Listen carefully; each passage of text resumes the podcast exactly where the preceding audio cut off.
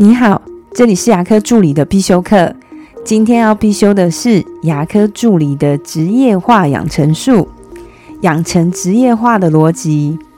我认为职业化它是一种习惯，一旦养成以后，会让你的工作与你的家庭都变得很有顺序。还记得我跟大家分享过 OC 表吗？就是开诊跟关诊的一个检查清单。我自己的孩子呢是国小二年级，之前回家的时候总是会把袜子乱丢，也不会把餐盒拿出来洗，甚至有时候呢会把课本也忘记带回家了。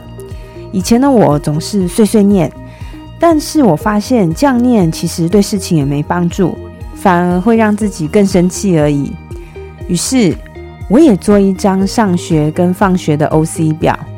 就是上学要准备哪些东西与回家要做的事情，我分享一下我们家的回家 OC 表的内容。第一点，脱袜子，把袜子放在袜子篮。第二点，洗手。第三，把便当盒拿出来，并且把盖子打开来泡水。第四，把电话手表取下来充电。第五，联络簿签名。在联络部签名的时候，就可以检查是不是有功课或是作业忘记带回来了。那在家里呢，我也有准备计时器，每次玩玩具的时间是十五分钟，每次写功课的时间是三十分钟。我发现这样做以后，可以让小孩自己管理自己，养成职业化的逻辑呢，是一种修炼，也是一种学习。我的分享就到这边。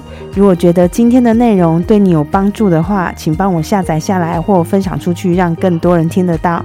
如果你对牙科管理、自费咨询跟助理培训有任何问题，欢迎留言给我，或者在龙语牙体技术所的粉丝专业可以找到我。下次再见了，拜拜。